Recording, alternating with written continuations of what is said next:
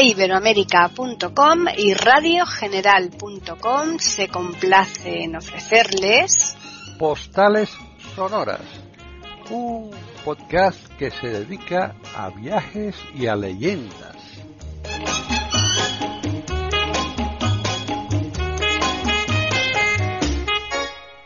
Bienvenidos un día más a Postales Sonoras, Cultura y Leyendas aquí en iberoamérica.com.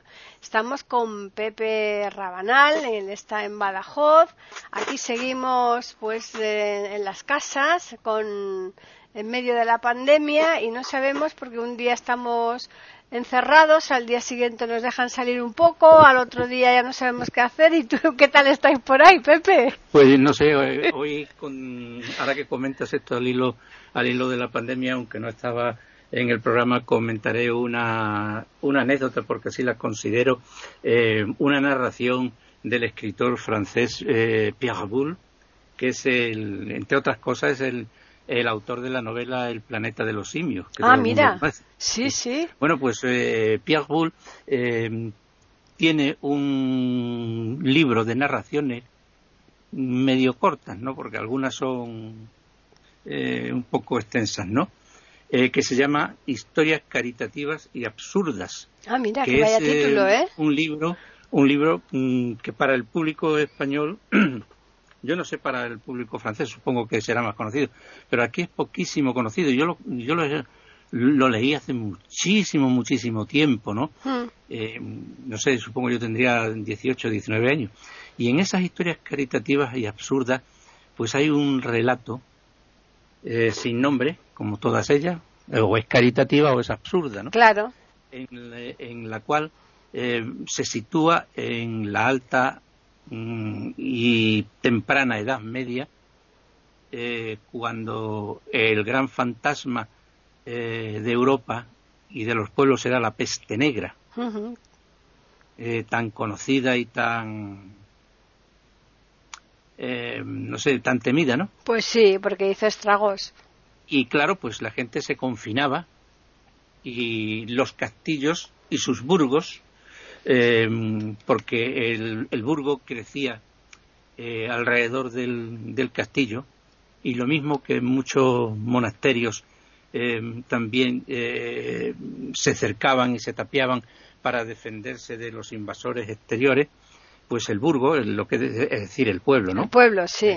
sí. Iban creciendo las tiendas, las casas alrededor del, del, castillo o del monasterio, ¿no? Y pues muchos se tapiaban, ¿no? Con murallas, ¿no? Se cerraban. Pues la gente se confinaba por decreto. Ya. Igual que nos pasa ahora. Y resulta que en uno de ellos, eh, que estaba todo el mundo orando, los, los, frailes echando sus responsos, las campanas tocando, los muertos enterrándose, eh, pues se ve venir un pequeño cortejo, como de tres o cuatro personas, ¿no? Y al frente de ella viene pues un, un individuo vestido de blanco que respira paz, eh, que mm, lleva una barba blanca que recuerda eh, bastante la, la figura de, Jesús, ¿no? Sí. Y viene pues repartiendo lo que tiene, daba abrazos, daba besos eh, a todo el que se encontraba por el camino y solicita entrar en el burgo. Le abren las puertas del burgo y resulta que entra, eh, da mm, los saludos de bienaventura de, o buenaventura, abraza a la gente, recorre las tiendas, entra en las casas, entra en el castillo repartiendo abrazos. Y al final, ¿qué resulta? Que querían todos que era el Salvador y, resulta que era el portador de, la peste. Yo te digo, o sea, que, se me ha ocurrido, lo he recordado en este momento. Pues, vamos, que hizo, ese hizo un, una auténtica calamidad con todos ellos. Exactamente, pero yo os recomiendo que lean la, las historias caritativas de Jesús, concretamente esta que es la que encabeza el libro, porque aparte de estar muy bien ambientada y muy bien contada, eh, me refiero literariamente, ¿no? Eh, pues es, es, que es muy gráfica. de cómo la gente se confía. Se confía, de claro, claro. gente se lo cree. ¿Y, ¿Y el autor cuál es? ¿Has dicho que era? Pierre Boulle, Pierre, eh, Ajá, como francés sí. es Pierre Boulle, ¿no? Em, a referencia, diré que es el mismo que escribió la novela El planeta de De los, los simios. Perfecto. de los simios. Y además resulta eh, que Pierre Boulle eh, pues fue el mismo guionista de- del, del planeta de los simios, en combinación o cooperación con uno de los guionistas más famosos que tuvo Hollywood, que estuvo también represaliado por la caza de brujas de McCarthy, ¿no? Sí, Eh, por imputaciones comunistas, que fue Dalton Trumbo. Lo pronuncio tal como se escribe. sí, sí, sí. Eh, para que nos entendamos. Exacto, para que los oyentes puedan del- buscarlo. El guion de la primera, de la primera, la protagonizada por Heston, es eh, un modelo de guion, ¿no? Sí, Y, era un, un escritor francés de una calidad tremenda, pero hasta que no escribió El planeta de los simios no se enteraron de que, de que existía. Y escribió este, precisamente esta narración que probablemente, muy probablemente, esté inspirada en un hecho real. auténtico. Sí, en algún sí, hecho fácilmente. en algún Mm. pasaje eh, que hubiera leído Bull por, Mm. por algún sitio, algún viejo libraco, ¿no? Mm. Y mm, ya te digo, o sea, siempre me acuerdo, porque es que además es que era la peste negra fue lo que asoló a Europa y Desde la luego. asolaba y siempre estaba eh, asociada eh, por culpa de la Iglesia, en así, así por así decirlo, a los castigos divinos, ¿no? Ujú. Y claro, ahora el recurso que yo he querido destripar a conciencia de Pierre Boulle en esta narración es que no se sabe que es el causante de la peste negra hasta la última línea de la narración. No, claro. Lo he destripado, ¿no? Pero bueno, pero eso los oyentes de es momento. que si no la, de- es que si, es que si no la destripo no, no se puede Claro, contar. claro, pero que quiero decir que los oyentes solamente le has destripado esta leyenda, pero hay muchas Claro, más de muchas. caridad y, y absurdas. Pero es que esa precisamente no se puede contar si no se cuenta al final. Hombre, claro, si no se No, destripa. No tiene narración, ¿no? bueno, pues nada. Fíjate qué casualidad. Con los temas que tenía hoy, precisamente engancha con un de Exacto, ellos. esto, esto es un extra, ¿eh? Sí, sí, se me ha ocurrido de golpe. Estamos ofreciéndoles aquí en iberoamérica.com postales sonoras. Pues, ¿por Pues- cuál seguimos? Sí, no, vamos a vamos a comenzar con, con un tema Mm, eh, que es eh, una, una leyenda, eh, pero que como siempre mm, todos estos hechos eh, pues están entre la leyenda y la historia. Mm. Realmente nunca eh, podemos aclarar cuando tocamos estas eh, estos estos hechos, ¿no? O estas estos argumentos, estos temas, nunca se puede aclarar eh, si es em, realidad o es una ficción eh, que el pueblo ha somatizado y la da como buena, claro. porque siempre tiene algunos clavos que la apuntalan a la historia verdadera, ¿no? Este es el caso mm, de una eh, figura eh, muy conocida entre todos los que nos dedicamos a la historia, temas medievales, etcétera, y también eh, entre los que se dedican a, a temas ocultos o esotéricos o paranormales, mm, porque ahí es un saco que cabe de todo. Lo que es posible pudo ser verdad o pudo ser mentira, como es la leyenda o el argumento de la papisa Juana, Ajá. del cual, eh, bueno, si algunos habrán oído hablar, no, bueno, y que es, eh, papisa sería el, el femenino de papa, Claro. es decir, eh, la papa Juana, o sea, la papisa Juana. Sí, pero Em, suena, suena mejor papisa en este caso, ¿verdad? Porque la papa eh. Juana parece que estamos hablando de comida, ¿no? Sí, o, o de una bebida cubana, ¿no? Sí.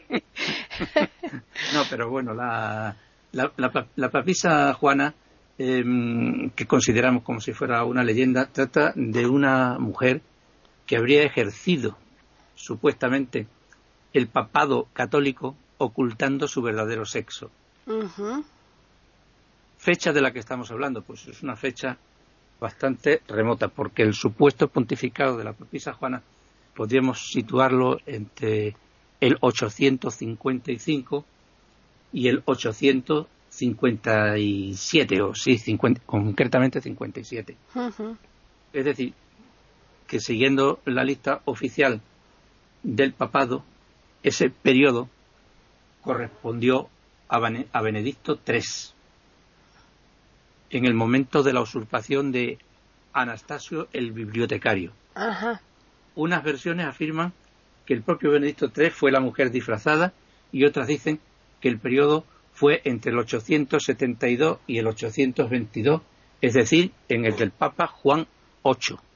Bueno, mm, tenía que apuntados estos datos porque eran imprescindibles, pero si se revisa bien lo que es el listado del pontificado de la Iglesia Católica, eh, pues solamente el supuesto periodo de papado de la papisa Juana debería corresponder al papado de Juan VIII.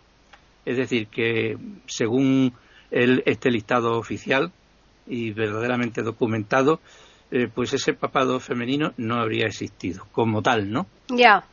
Claro, pero como se dice que podía haber sido un papa disfrazado, que tal, que cual, ¿no?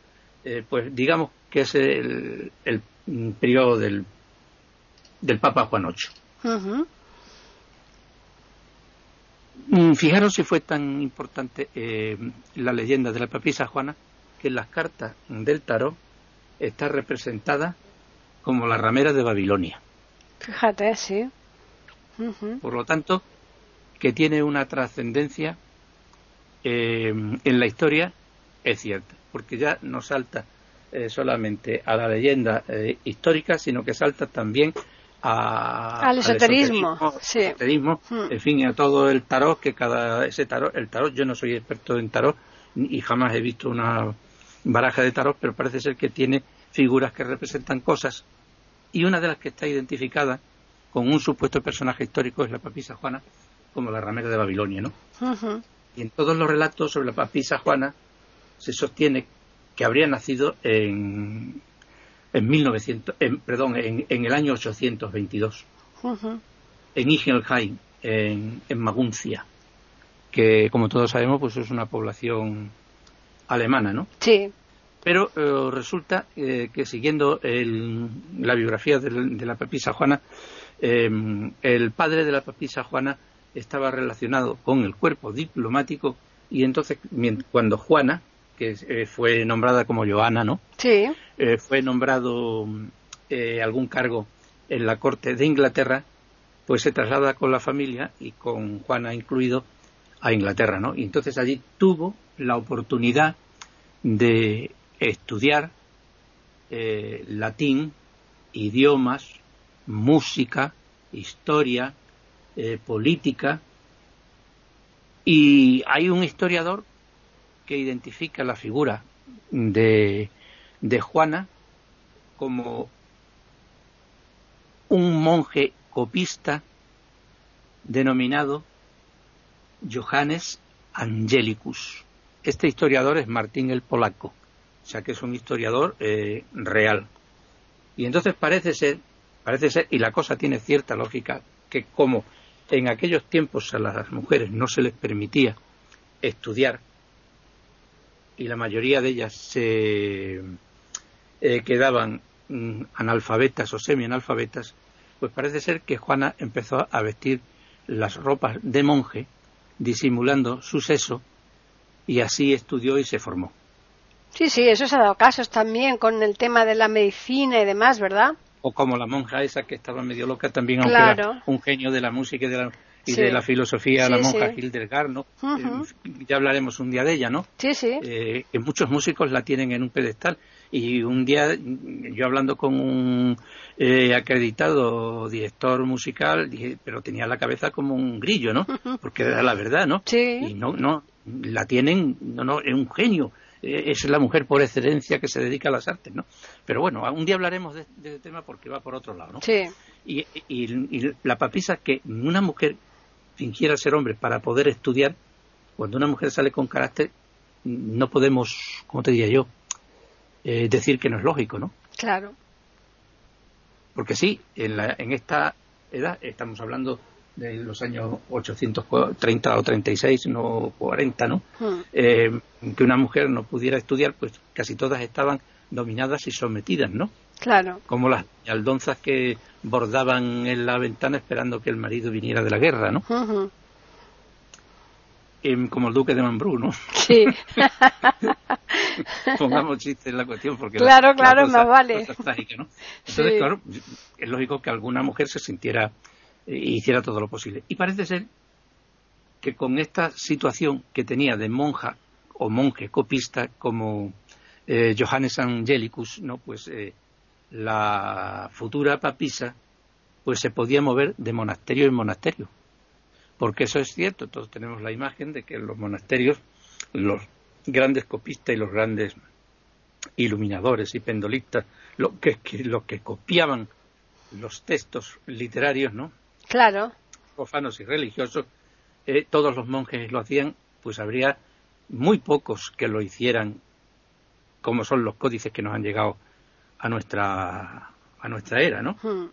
Y claro, pues muchas veces estos monjes con grande reputación de, de copistas, pues iban de monasterio en monasterio y parece ser que Juana se dedicó a eso, ¿no? Mm. Entonces eh, pasó no solamente eh, de Inglaterra a Francia, sino que llegó hasta Constantinopla, donde conoció a la emperatriz Teodora. También pasó por Atenas para obtener algunas precisiones y enseñanzas eh, de medicina de rabinos como Isaac Israelí, ¿no? Sí. de regreso a Alemania, se traslada al Regnum Francorum, que es como se conocía al reino o territorio de los de los francos, a la rey a la corte del rey Car- Carlos el Calvo. Y después de ahí pasó a Roma, ¿no? Claro. en el año 848, siempre disimulando hábilmente su identidad y fue muy bien recibida en círculos eclesiásticos, en particular en la curia, y a causa de su reputación de sapiencia y erudición, pues llegó a ser eh, parte eh, del cuerpo vaticano y fue presentada a León IV. Y León IV pues la toma como secretaria. Sin saber, por supuesto, Que era una mujer. eh, Claro. supuestamente, ¿no? Mm. Entonces León IV fallece y se proclama a Juana Como papisa. como, como papa, Como en este Como- caso como- papa, claro. como, como, como papa, ¿no? Mm. Así que em, de esa manera llegaría al papado con el nombre de ese escalón que hemos dicho antes en la relación pontificia, que sería de Benedicto III o de Juan VIII.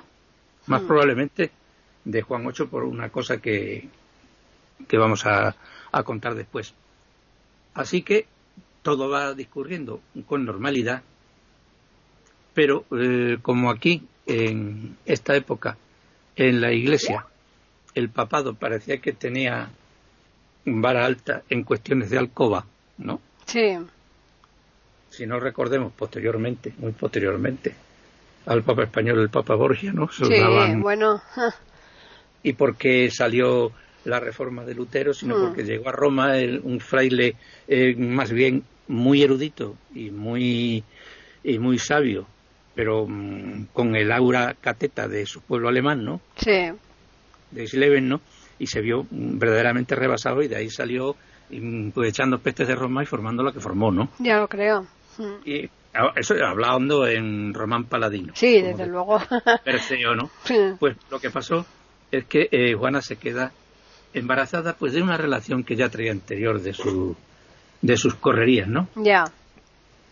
De- con un con un embajador. Se dice que fue Lamberto de Sajonia. Pues ¿qué pasa? Eh, que una vez durante una procesión de las que se hacían por los alrededores del Vaticano y en Roma, en los monasterios donde las presidía el Papa, pues claro, con las ropas pa- papales no se le notaba el embarazo y no sabía cuándo iba a, da- a dar a luz y resulta que en medio de la calle y en medio de la procesión el Papa da luz. Madre mía. Y aquí ya existen varias versiones. Mm. según eh, Jean de Mély, que es otro historiador, ahí tenemos también otro agarre histórico, parece ser que Juana fue lapidada, aunque no está comprobado. Y claro, el escándalo en la iglesia es, mayúsculo, mayúsculo, total. No hubiera sido tan grande si no mm, la iglesia no tuviera la misoginia que viene acarreando desde hace siglos. ¿no? Desde luego. Hmm. ¿Por qué no podía ser papa una mujer? Claro. ¿O por qué no puede serlo? ¿Y tanto? No sé, no, no lo entendemos ni hay razón, ¿no? Pues no. Em, y resulta que desde entonces se estableció un ritual de comprobación, otro hecho histórico que lo apuntala, porque esto sí es verdad, ¿eh? Lo que digo, en la cual se comprobaban los atributos sexuales del Papa. Antes de, antes de nombrarlos, ¿no? Y había la silla de la prueba. La silla de la prueba era un sillón eh, que tenía un agujero en uno de los lados se sentaba, me estoy riendo, no, pero, pero bueno, pero que, no está, curioso esto, ¿eh, se, Pepe? Se sentaba, el, se sentaba el Papa y había un familiar, se le hmm. dice familiares a los que a, los asistentes personales de los papas, ¿no? Un familiar del papa, familiar del hmm. cardenal, sin que tengan relación de parentesco, era el encargado de comprobar metiendo la mano por el agujero eh, si era hombre o, no. o era mujer. Y hay una, la tengo por aquí anotada, espérate que no me pierda, sí, porque es en latín, y pronunciaba solemnemente después de un campanillazo. Duos avet e bene pendentes. Tiene dos y cuelgan bien. está bien. Eso está fantástico. Eso es como también... Eh, no, se sabe exactamente el, momento en el que este ritual se dejó de practicar, ¿no? Ya. Pero se estuvo practicando durante muchísimo tiempo. Y se sabe también eh, que el Papa, que hablábamos antes, Alejandro VI, el Papa Borgia, muchísimos años después, ¿no? Tuvo que someterse a este ritual. Claro que al Papa Alejandro VI, con la que tenían, no le hacía falta comprobación ninguna. No, desde luego. Pero se hizo, ¿no? Sí. Y existe un sillón en el Museo del Vaticano mm, con estas características, ¿no? Claro.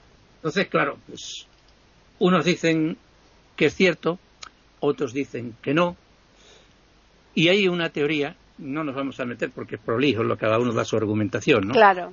Pero mm, hay, hay una teoría mediante el cual parece ser sin probar, ¿eh? Sí. Eh, que em, el, Papa fue mm, al que se le atribuía ser una mujer era eh, Juan VIII. Pero, como decíamos antes, simplemente es una teoría eh, porque Juan VIII era una persona débil, mientras otros papas eran guerreros y afrontaban los, porque el Vaticano estaba siempre de eh, a, la, greña con todo lo que le caía por delante, ¿no? Sí.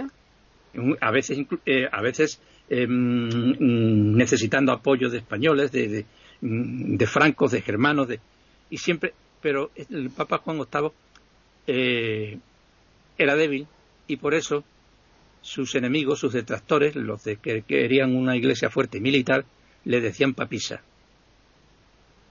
Pues sí, sí, sí. Pero es otra, es, otra, historia, claro. Es, otra, es otra leyenda que no se puede eh, comprobar. Lo que sí he querido dejar claro, no sé, porque eh, a veces te puedes perder un poco los vericuetos estos de, de nombres y demás, ¿no? Hmm. dejar claro de que la leyenda de la papisa Juana tiene ciertos enclaves históricos a los que agarras. Exacto, sí, sí. yo, los historiadores que, que narran. Es más, una cosa que olvidaba decir es que por la calle donde eh, se supone que la papisa Juana dio a luz, ¿eh? pues em, ya no vuelve a pasar ninguna procesión vaticana. Desde siempre. Se prohibió. Se prohibió totalmente. En fin, no se, no se, em, no se realiza ningún itinerario de procesión que proceda del Vaticano por donde eh, tuvo lugar el parto. Y aparte de eso, hay pinturas de la época que lo representan. que representan a la, a la papisa Juana con la mitra pontificia y el báculo dando a luz en medio de la calle. Ya. De, de la época. De todas formas, ya, ya, era arriesgada esta mujer, porque por lo menos sabiendo que estaba ya eh, eh, a últimas ¿no? del embarazo, podía haber sido un poco Ah. más comedida, ¿no? Nosotros en, en lo damos como, como una leyenda, como un hecho Hmm. eh, no comprobado, No, claro. pero claro, habría que ponerse también en las circunstancias. Hmm. ¿Lo hubo o no lo hubo? Exacto. Si la hubo, la Iglesia lo va a negar. Claro. Pero por otro lado, lo aceptó porque puso el sillón famoso del agujerito. ¿no? Exacto, sí, sí, sí, que, que por algo sería, desde luego.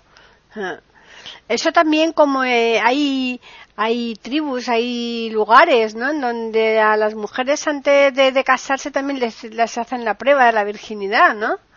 Sí, pero esto es que era, eh, im- imagínate, además, eh, quien quiera verlo representado gráficamente, Hmm. que se pille la serie Los Borja, No, Los desde Borgia, luego. la, sí. la de mm, la británica, Sí. que es una serie extraordinaria, que la interpretó Jeremy Irons, ¿no? Hmm. Donde sale el ritual. Sí, sí, sí, exacto. Sale el ritual. Ujú. O sea que quien no sepa la historia, dice, ¿y por qué tendría la iglesia este ritual tan extraño? Hacer eso, exacto. Pues eh, parte de todo esto, claro. Es así, y es así porque hubo, según ellos, aunque lo- no lo admiten, una mujer papa. Ujú. Pues Eh, has empezado bien fuerte aquí en Iberoamérica en postales sonoras, Pepe. A ver qué, a ver cómo seguimos, ¿eh? Pues, ¿qué te parece si nos damos un, un paseíto un poquito más eh, contemporáneo? Pues Es sí, decir, un poquito más cercano, ¿no? Claro. Claro, muy bien, muy bien. Pues a ver, a ver. Por la sencilla razón de que tengo aquí un hecho, Sí, una perdona eh, que estaba buscando en el en la relación que tengo aquí. Sí, que como sabes en la máquina eh, pues se lleva unos días dando problemas ¿no? uy, eh, pero cuando le da por, por fastidiar es que no hay manera, ¿eh? Ah, sí está aquí bien. Una cosa un, un hecho eh, que es auténticamente cierto y que la mayoría de los españoles eh, no saben y los extranjeros menos pero sin embargo es cierto, se lo recordé eh, la otra noche, es más, este un argumento que os voy a, a contar a continuación sustituye a otro que tenía previsto, ¿no? Pero este mm, me gustó más para, para este día, como es hablar eh, de uno de los, a través de su familia, ¿no? Ujú. De los escritores más importantes que tuvo España, que fue Mariano José de Larra. Ah, bueno, claro, claro. Bien. Pero solamente vamos a decir su nombre para que el- todo el mundo sepa de qué familia estamos hablando. Claro, el vuel- la- vuel- de vuelve la- mañana, ¿no? Sí, exactamente. y además, eh, eh, Mariano José de Larra, eh, lo digo para los que son eh, paisanos míos, extremeños y demás, pues vino vino a, a Badajoz y a Mérida, ¿eh? Sí. Vino, vino acompañando al conde de Campo Alange, que era un, un escritor y un mecenas de, de la época, pero yo no creo que viniera eh, por amistad, sino porque eh, eh, parece ser que a Mariano José de Larra se había enterado de que su amante, Dolores Armijo, ¿no? Eh, la que lo rechazó, pues andaba por Mérida. Ya. Vino, vino por Badajoz también, aquí se pasó y dejó su huella en una fonda que se llamaba Las Cuatro Naciones. Ajá. Y dejó el siguiente comentario. Dice, muchas naciones para tan poca fonda, ¿no? Bien, Es pues que, te- de- es que tenía unas caídas muy buenas. ¿eh? Por eso te digo. Y mira que venía cabreado, ¿no? Muchas naciones para tan poca Porque, fonda. porque no, porque no le salían la- Las cosas cuentas como él quería. las cuentas amorosas. Ya bueno, ves. pues en este caso hablaremos de, de su hija, de una Hmm. hija que tuvo. Mm, Mariano José de Larra y Josefa Betoret se casaron pues en el año 1829 Ujú. y tuvieron tres hijos, ¿no? Sí. Luis Mariano de Larra, que fue un afamado libretista de Zarzuela, es el autor, no sé si lo sabrás, del, del libreto del, bar- del barberillo de la El barberillo de lavapiés, sí. Que es Eh, buenísima, además- es buenísima además esa zarzuela, ¿eh? era, un escritor fantástico. Hijo, ¿eh? El hijo, el hijo. Lo que pasa es que cuando tienes un padre que se llama Mariano José de Larra y encima con toda la historia encima, eh, mm, del suicidio, de los amores de tal, Mm. pues mm, el que vaya detrás va un poco a contrapelo, Sí, ¿no? claro, claro. Mm, te lo digo a lo mejor eh, mm, eh, por experiencia, cuando tienes un padre famoso popular, ¿no? Mm. Pues siempre mm, te van comparando. Hombre, claro. Me pasa todavía, ¿no? Sí, sí, Además, sí. Incluso me, eh, me cambian el nombre, ¿no? Pero Pues sí, se llevan con orgullo, ¿no? pues sí. Y tuvo otras, otros dos hijos más, que fueron Adela y Baldomera, que es la que nos ocupa. Baldomera. Baldomera, Larra y Betoré. Los hijos, cuando Mariano José de Larra se suicida, eh, son pequeños. Ujú. Tendrían cuatro, cinco, o sea, seis, cinco y cuatro años, poco más o menos, ¿no? Sí, Eh, Larra se pega el tiro en, en 1837.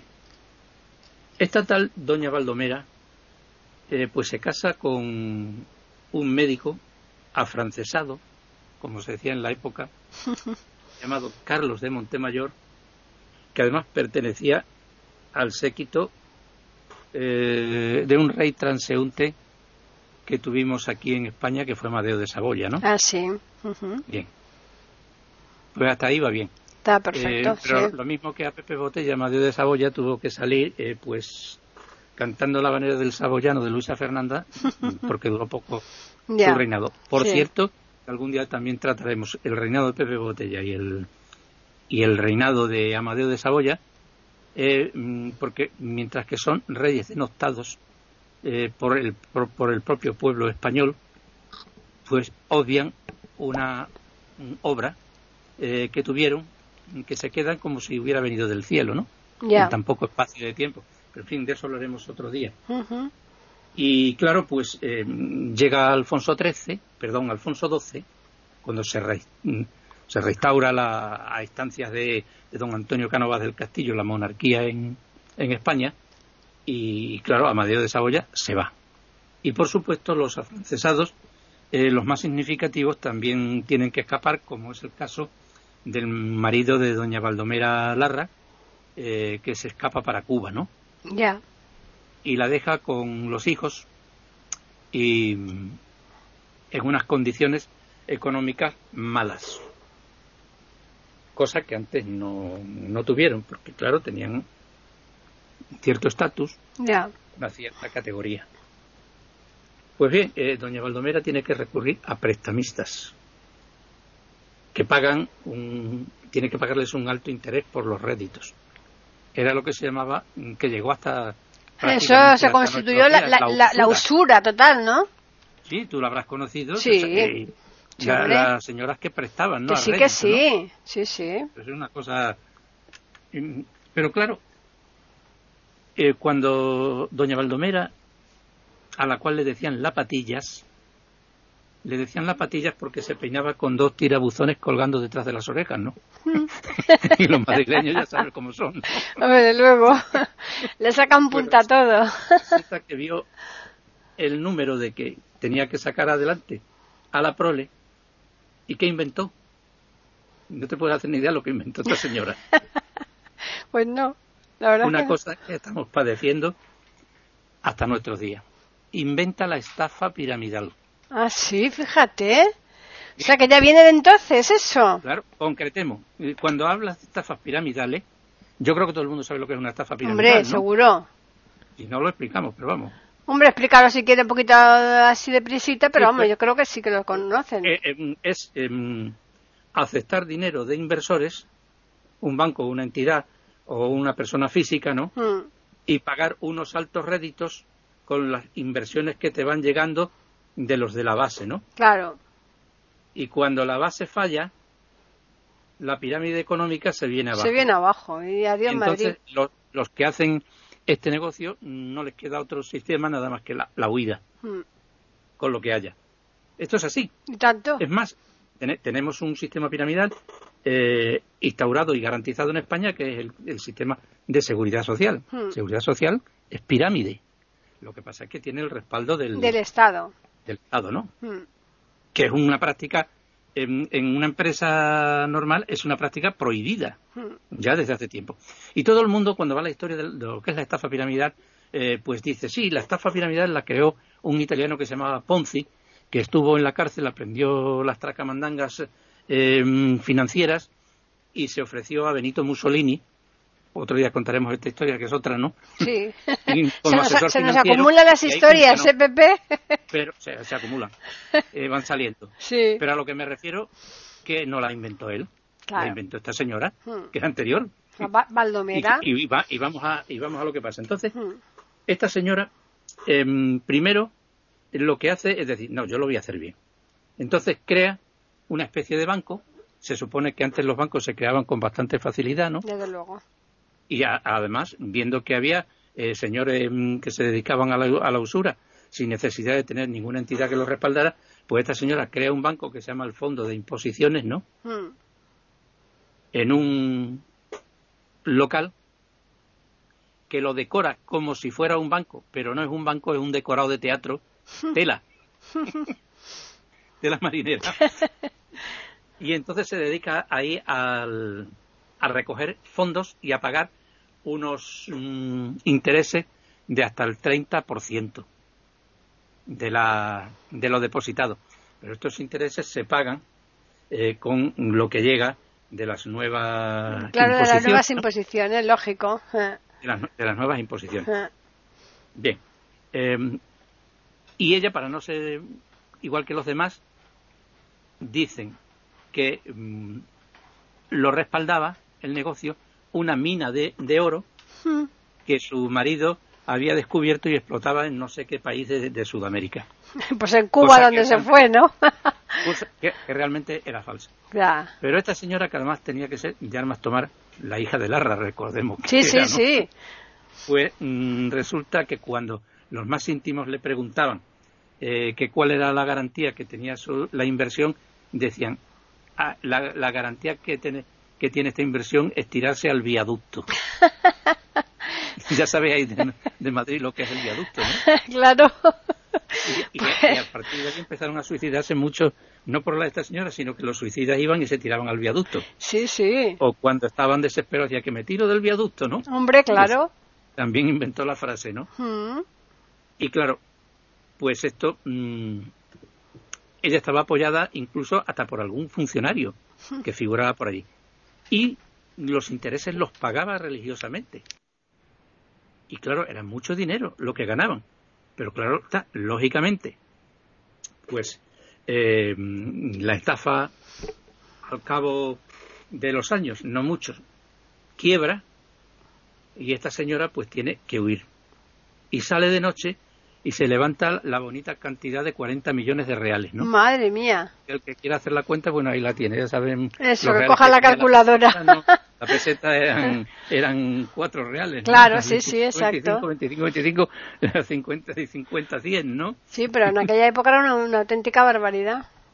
Y se, y se va para, y se va para Suiza. Mm. Y ahí está, pues, viviendo eh, tranquilamente durante un tiempo hasta que la descubren porque estaba viviendo con nombre con nombre falso, ¿no? Ya. Y piden la extradición. Entonces eh, la señora vuelve a España para enfrentarse a la justicia, eh, teniendo en cuenta que había estafado a más de 5.000 personas. Qué barbaridad. Es decir, que la estafa piramidal que se inventó, pues eh, fue grande, sobre todo por- para lo que es la época y de la forma que la hizo. No, desde luego. Que después se han hecho estafas piramidales, ahora diremos algunas, ¿no? Para- Pero claro que se han, se han hecho con otra estructura, con oficinas en diversos sitios, y entonces el, el- el monto de la estafa es mucho mayor, ¿no? Claro. ¿Por qué? Porque- Pero ella sola, allí en su casita, con un, con un teatrillo que figuraba un banco, y de vez en cuando salía por una puerta un señor que era funcionario de un ministerio, ¿no?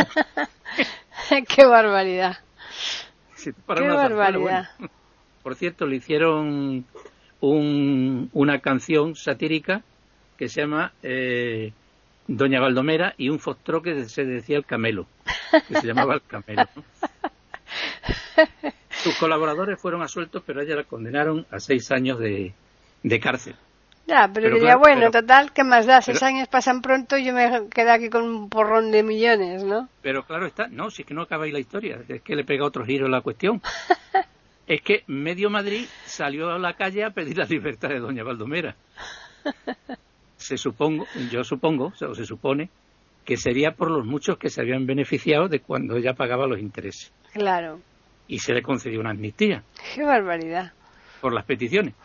Y esta señora marchó para Sudamérica, donde estaría ya su marido ubicado, hmm. y se tiene mm, prácticamente documentado de que murió en la isla en la isla de Cuba. ¿no? Fíjate. Otros dicen que pasó una temporada con su hermano Luis Mariano de Larra, mm, pero Luis Mariano de Larra lo negó y, avergonzado había roto las relaciones con su hermana, eh, doña Baldomera La Patillas, ¿no? Sí. Eh, pues, Sobre La Patillas que está genial. hacía, hacía tiempo. Y por ahí he encontrado, en, ya que estaba, estaba refrescando este tema, pues el otro día después de la avería que hemos tenido aquí con el PC, ¿no? Pues mm. digo, tengo un rato, digo, ¿existirá alguna alguna partitura del, del fostró de Doña Baldomera y sí, la tienen colgada por aquí. A ver si tengo tiempo, le echo un, le echo un vistazo. Ah, pues claro, eh, mándamela, mándamela y la ponemos aquí para que los oyentes también la escuchen. Esa partitura. ¿Algún otro coleccionista, algún otro bicho raro como yo, que le ha dado por coleccionar cosas extrañas, pues tenía la partitura de Doña Baldomera y la del Camelo y las tiene por ahí puestas y no me da tiempo de verlas, ¿no? Pero en fin.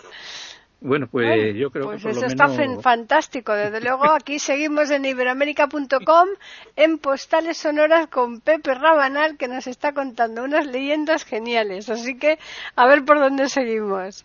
Bueno, no me digas que esta es una leyenda, esta es una verdad. Esto es una verdad como una casa, sí. Esto, esto es. Marcillo, ¿no? Exacto, sí, sí. Pues tenemos aquí, mm, yo creo que para ir finalizando. Hmm y no hacerlo muy pesado, pues eh, yo creo que deberíamos mm, dar un recuerdo quizás un poco más amable a la, a la figura femenina. Ajá. Porque, claro, ahora que, se lleva, está en, tan, tan en boga la reivindicación y toda esta historia, bueno, pues eh, hemos estado divirtiéndonos un rato con Doña Valdomera, porque además la cosa tiene gracia, ¿no? No, desde luego y desde luego ingenio tenía que tener. Y. Porque una, una persona de esas eh, se le denota una inteligencia, lo que pasa es que imagínate que eh, hemos venido desde la papisa Juana, que era en el siglo IX, ¿no? Claro. siglo IX. Hmm. Más o menos, ¿no? Sí, sí. Eh, hasta los decimonónicos, como 1800, hmm. siglo pues XIX, sí, hemos pasado del 9 al 19, casi. Y la figura, y la figura de la mujer en sus esquemas ha variado poco. Hmm. Es decir, que eh, cuando hablamos de, eh, de grandes eh, mujeres en la literatura, hablamos de, de Fernán Caballero, de Concha Espina, de Clara Campoamor dentro del, del, del ámbito jurídico o político, ¿no? Sí. Pero son unas cuantas. No, claro. Y a veces, y a veces hemos hablado aquí también de mujeres que han tenido que escribir con el nombre del marido. Ah, sí, eso. Hicimos un podcast buenísimo. De, Gregorio Martínez Sierra y mm. María de la Olejárraga, ¿no? Mm. Eh, mm, vuelvo a decir que, que, Martínez Sierra era un vividor, ¿no? Y lo que hizo fue aprovecharse de, de su mujer, ¿no? Y, y, después tantas otras que han escrito con seudónimo, porque o no está bien, o no se las permitía desarrollar cierto tipo de profesiones, cosas de las que ahora en el feminismo actual no se, no se habla, deberían hablar de, esta, de estas figuras, ¿no? Mm, de, estas figuras que estuvieron ahí en otro, defendiendo mm, sus derechos desde otros campos, desde otros campos. Y resulta que, mm, que ha variado poco, ¿no? Pues sí. fíjate, entonces eh, a, todas estas figuras, este, doña Valdomera, que fue una estafadora, a lo mejor le das un cauce para desarrollar su ingenio y hubiera sido otra cosa, ¿no? Desde luego. Hmm. Y espero que hayamos cambiado un poquito. Sí, el sí, tema. no, seguro. En, en- en- en los tiempos actuales, por eso Hmm. eh, quise terminar con una mujer torera. Ah, mira. María Luisa Jiménez, la tarfeña. Ujú. Luisa Jiménez, exactamente Luisa Jiménez de Carvajal. O Carvajal. Fue una, una mujer torera. Mm, años 30.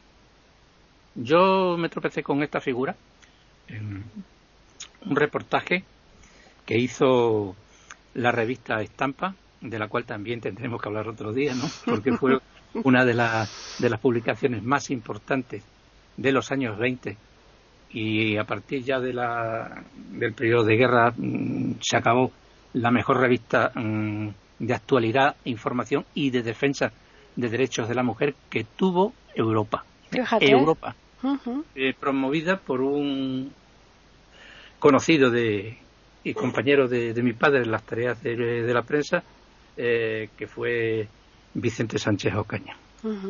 Perdón, Luis Sánchez Ocaña. Vicente son parientes, ¿no? Y que fue un periodista de, de lujo, ¿no? Ya.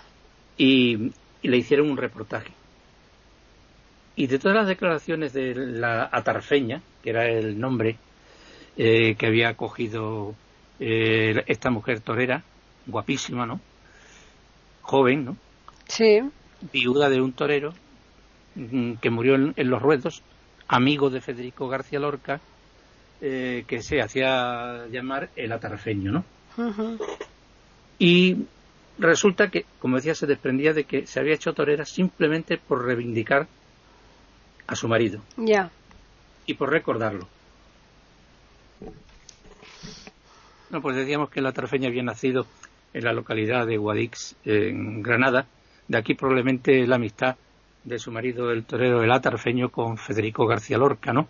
Mm. Y, y el atarfeño, pues, eh, muere en una eh, tarde eh, trágica y a la mujer no se le ocurre otra cosa nada más que vestirse de torera o de torero, ¿no? Ya, claro. Mm.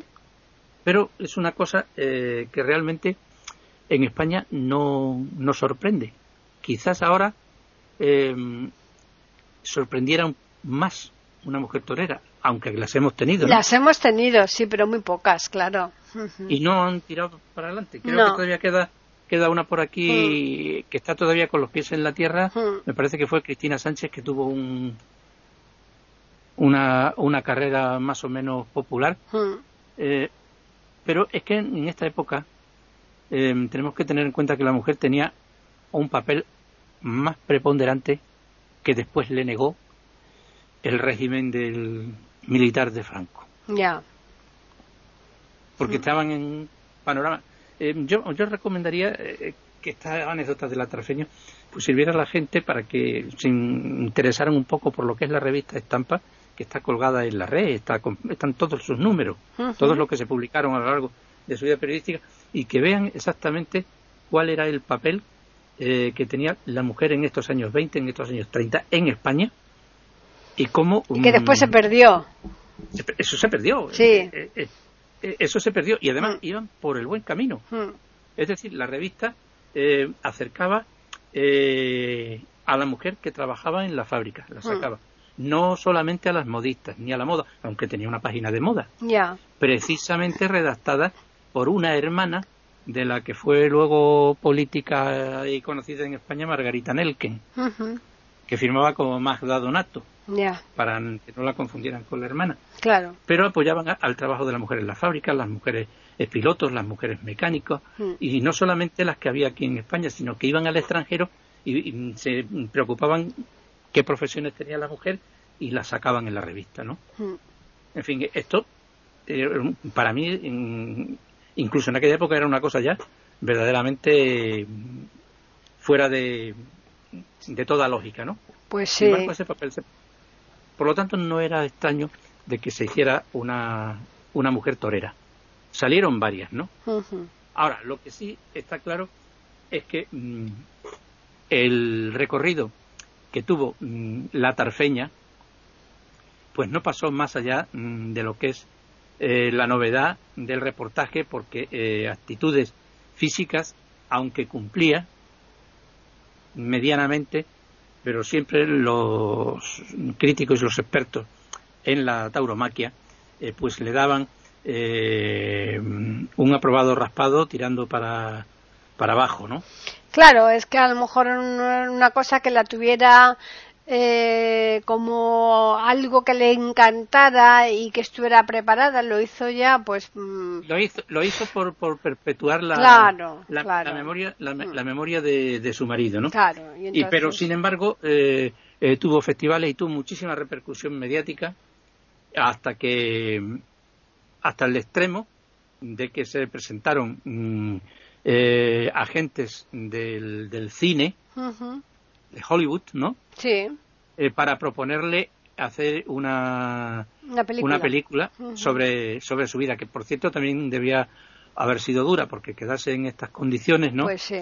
Pues todo, ahí ves el, el, esfuerzo de la mujer en prosperar, en, en sacar adelante eh, su vida. Claro. Y parece ser que la película, no lo tengo comprobado, no se llegó a realizar, pero sin embargo, eh, en uno de los reportajes que le hizo la mencionada revista Estampa, estaba ya a punto de salir eh, para los Estados Unidos. También puede mm, pasar de que le hubiera ocurrido como a muchos, que le hacían una oferta. Esto le pasó a Miguel Ligero.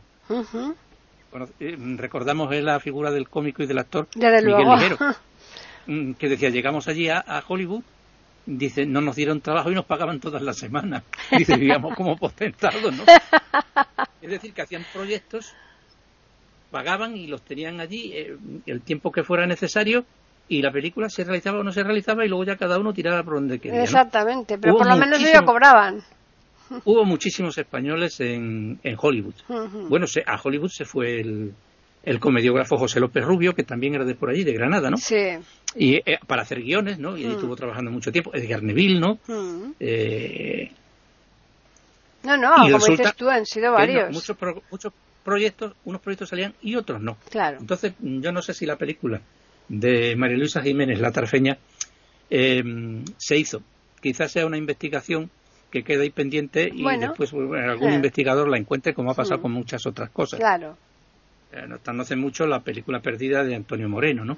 Que hizo en, en España, ¿no? Se había perdido porque fue una película particular que hizo, pero resulta que uno la tenía en su casa eh, desde hacía 90 años, ¿no? Y la tenía guardada y no se preocupaba de sacarla. Una investigadora y mm. toque y la ha sacado, ¿no? Claro. incluso ahora ya tiene la filmoteca incorporada. Pues algún día es posible que la tengamos. Pero pues mm, dio tardes de entretenimiento y desde luego es una figura a destacar, sobre todo porque eh, la, la retrataba muy bien, pues un poema que le dedicó Federico García Lorca, que estaba perdido.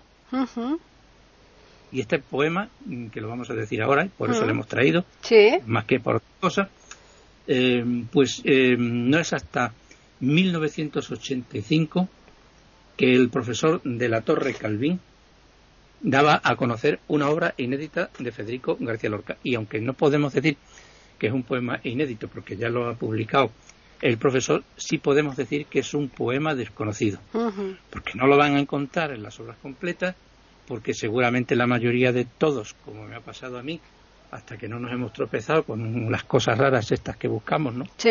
O que por aquí, eh, pues no, no, lo conocíamos, pero está dedicado a la terfeña, por la amistad que tenía eh, con el marido. Con el marido, el atarfeño.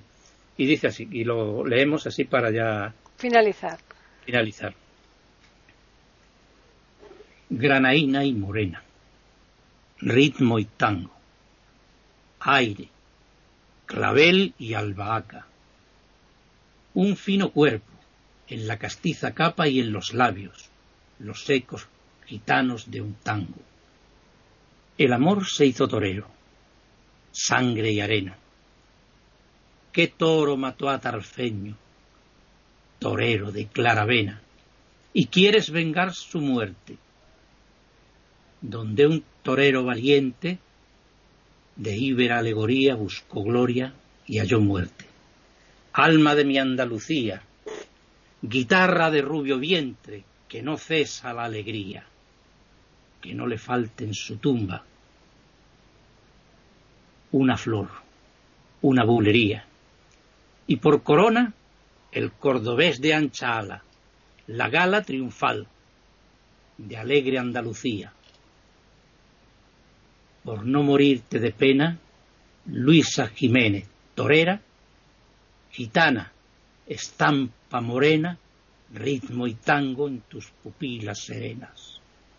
Se hace más honda la pena, nostálgica de un fandango, sol amarillo caliente, sombra y luto de la plaza. ¿Y cómo, es cómo lo titula? No tiene nombre. ¿Ah? Bueno, pues podría decir a, la, a, la, tarfeña. Sí, mm, pero eso, eh, si, lo, si lo analizas, es un poema extraño. Sí. Porque mezcla la rima con el verso blanco. Ya. Sí, mm, sí. Para mi modo de ver, yo necesitaría dos lecturas más, ¿no? Para darle el, ya. el, toque definitivo. Pero eso, eh, mm, no sé, por ejemplo, si nosotros cogemos la obra de, García Lorca para mí, la más importante y la mejor, que es Poeta en Nueva York. Sí. Eh, pues veremos que hay cuando habla en su poema El Rey de Harlem, ¿no? Por, hmm. Digo por decir uno, Pues eh, va el verso blanco, va a estilo eh, Walt Whitman, ¿no? Ya.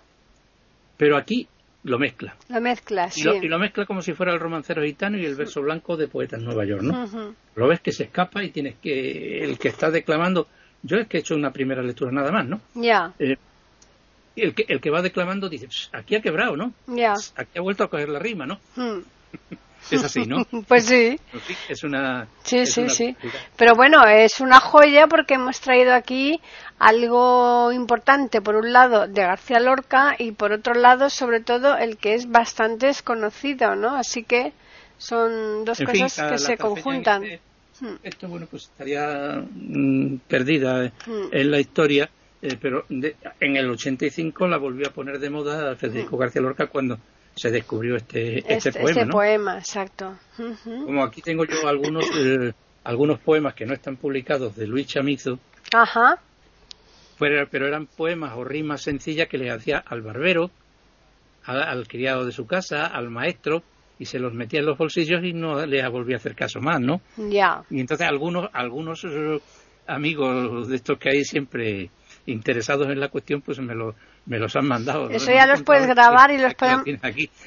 Pero eso ya los puedes grabar tú, Pepe, y los podemos... Eh, dedicamos otro programa Chamizo, en La Voz del Poeta. Sí, claro, o sea, eh, por eso te digo, o sea, que son cosas que a lo mejor el poeta hace mm. y, y no es que no les dé importancia, sino que lo consideran que están más dentro de, del recuerdo y del emocionario personal que de la literatura, ¿no? Hmm. Y quedó ahí y este profesor, pues en 1985 lo encontró, ¿no? Y ya está, claro. Y entonces, eh, es un, dice, eh, él lo dice, palabras textuales, dice el profesor, se trataba de un poema que el autor había compuesto para Luisa Jiménez, cuyo manuscrito original se perdió durante un incendio en los comienzos de la guerra civil. Pues menos mal que no se, no se perdió del todo. A la, investigación realizada hmm. Y el contraste con fuentes directas entre ellas de la propia atarfeña, se consiguió recomponer la letra original.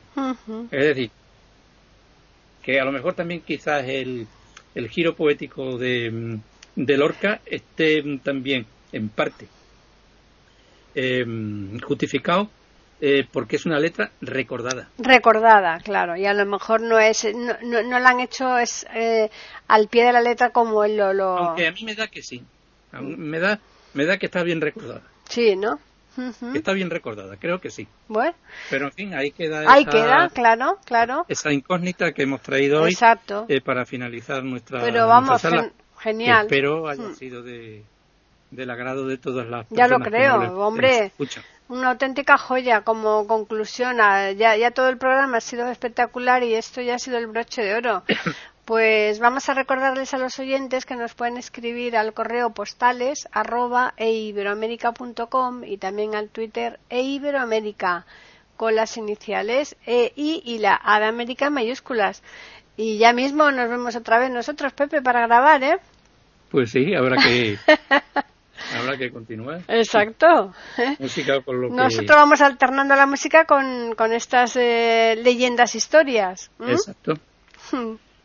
Así que a los oyentes recordarles que les esperamos el próximo jueves aquí nuevamente en iberoamérica.com con una nueva postal sonora, cultura y leyendas.